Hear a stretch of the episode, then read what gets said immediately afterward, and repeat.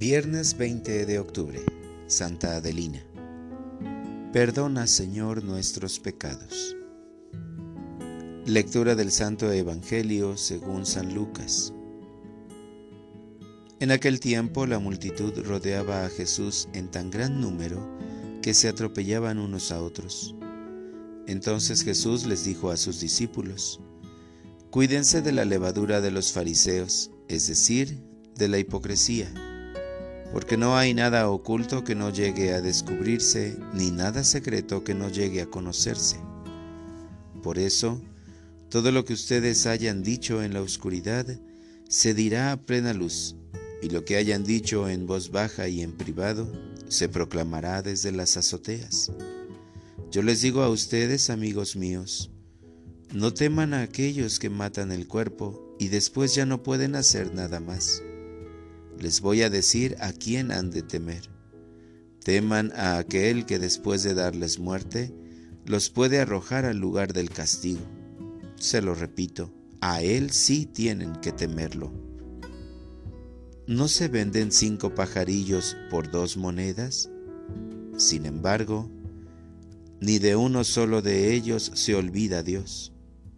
Y por lo que a ustedes toca, todos los cabellos de su cabeza están contados. No teman, pues, porque ustedes valen mucho más que todos los pajarillos. Palabra del Señor. Oración de la mañana. No vivir de apariencias.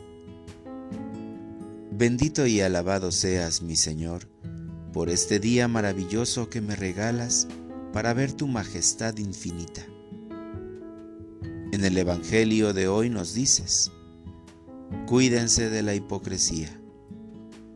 Sé que aceptar tu palabra conlleva una gran responsabilidad, no solo en cuestión de rezos prolongados, sino también en un cambio radical de vida ante el mundo que vive de apariencias y me muestra una realidad a medias.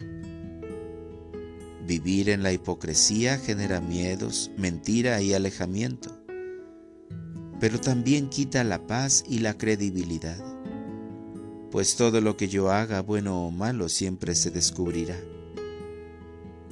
También me dices que no hay nada oculto que no llegue a descubrirse ni nada secreto que no llegue a conocerse. Y esto me hace comprender que no tengo que acomodarme al mundo para que pueda presentarme mil cosas, incluso ilícitas, para ofrecerme una aparente felicidad. Debo ser luz ante tanta oscuridad y así disipar las tinieblas del pecado. Por ello es necesario ser un buen testimonio de vida. Quiero vivir en la verdad que compromete y aunque pueda llevar a la muerte física, es mejor morir con la paz en el corazón que vivir en el vacío existencial. Gracias Señor por guiarme en tu verdad. Para orientar mi vida, hoy pediré al Señor que me revele la verdad que debo seguir para recorrer fielmente el camino seguro que lleva a la vida plena en Cristo. Gracias, Señor, porque me das una nueva forma de confiar en tu divina providencia y me enseñas a vivir en la verdad. Gracias porque me haces libre y así puedo recorrer el camino que me lleva hacia ti. Amén.